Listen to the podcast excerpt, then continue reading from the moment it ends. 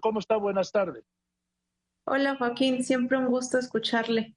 Eh, gracias por el espacio y bueno, no se trata de un panorama diferente, solamente eh, de acuerdo a la apelación que solicité con mis abogadas, eh, esta se resolvió a través de una jueza, la cual suspendió o dejó sin efectos la resolución de Teodulo Pacheco Pacheco, el cual le había eh, brindado la prisión domiciliaria a Juan Antonio Vera Carrizal. Pero ella en su, en su resolución es muy clara y dice, por el momento, por el momento no hay condiciones de prisión domiciliaria porque el inmueble no es adecuado. Ahora lo que compete jurídicamente es solicitar una impugnación, eh, apelar, eh, situación que ya se sucedió el día de ayer y esta la va a resolver la sala.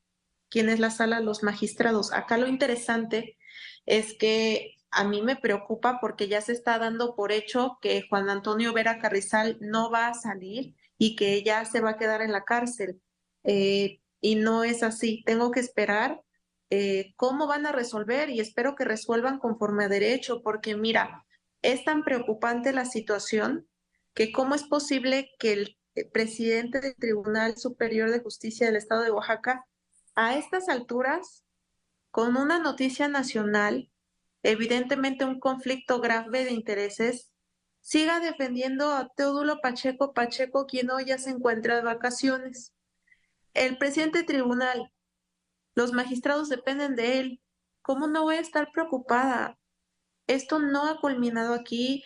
Es difícil estar viviendo con la incertidumbre de que eh, cuándo irán a resolver, cómo irán a resolver eh, y si esto se apagan los medios, porque vamos a ser honestos y honestas. Es gracias a, usted, a ustedes como comunicadores y como audiencia que su apoyo se mediatiza y hace, provoca que ya, ya se fije atención en, que se está haciendo algo mal, cuando mal estamos y hemos estado siempre.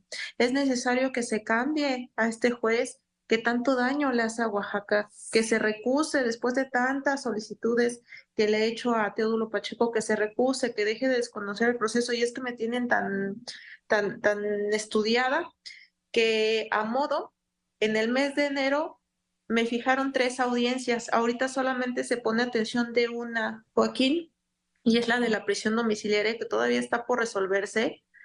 Eh, otra que tuve el día de antier, la cual, eh, en la cual Juan Antonio Vera Carrizal se están parando para quitarme los poquitos embargos que, que logramos a través de la fiscalía para tener un poco de reparación del daño, porque tú sabes muy bien es de saberse que el código penal es bien clarito, por eso me gusta, porque es bien clarito. Dice que a la víctima directa se le tiene que garantizar la reparación integral del daño en cualquier etapa del procedimiento. Y también se me quiere quitar, hasta el día de hoy, desde el mes de agosto del 2022, yo tengo que solventar mis gastos y no son gastos de 5 mil pesos, son, son tratamientos muy caros que todavía se me criminaliza por tenerlos, todavía se me criminaliza porque, ay, mira, ya está mejor, este, no se le ve tanto la cicatriz, como si esto exonerara del hecho a la persona que me quiso matar y por supuesto que no. No tiene nada que ver. No. Pues mire, eh, María Elena, eh, se logró un avance de lunes a, a este jueves, ¿no? Eh, más bien yo diría que este es en conjunto, todas y todos, y se puso el foco de atención, pero categorizarlo como un avance de manera personal, yo podría decir que todavía no, porque un avance para mí, Joaquín, sería que dejaran de interponer, que se le permitiera al agresor interponer tantos recursos de amparo, que sigan eh, alargando y retrocediendo este proceso para mí un avance sería que por lo menos se me deje avanzar a la etapa, a la etapa intermedia, que termine esta pesadilla, porque ya me cansé de estar sobreviviendo, ya me cansé de estar pidiendo ayuda y que de alguna manera yo agradezco de mucho, de todo corazón y mi familia también se los agradece, pero de alguna manera ustedes subsanan algo que le toca a las autoridades y que pues bueno, están solamente esperando al mejor, al mejor postor y en este caso el mejor postor es Juan Antonio Vera Carrizal porque él tiene el dinero, tiene la posición económica inclusive por lo que veo política y que pues a mí me da mucho miedo, ¿no? Me han preguntado constantemente, oye, es que te escuchas muy tranquila, ¿tienes miedo? Claro que tengo miedo, pero también tengo que tener la cabeza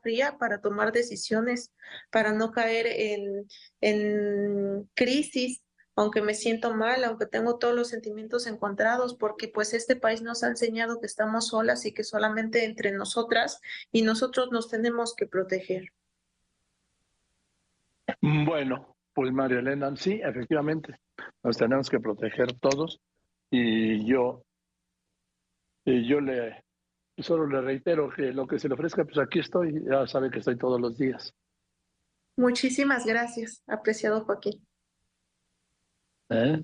Y vamos a seguirle con el caso, no, no es nada más de que ya se logró esto, ¿no? Pues vamos hasta el final, María Elena. Muchas gracias. No hay que permitir, por favor, que se, se, se le siga permitiendo apostar a mi agresor a bajar este tema de los medios de comunicación. Es necesario y por favor les pido que no me dejen sola. No, no, no está usted sola. Gracias. de ninguna manera. Le mando un saludo y que y seguiremos con esto, por supuesto, ya lo sabe. Muchas gracias. Que tengan buena tarde. Que esté muy bien.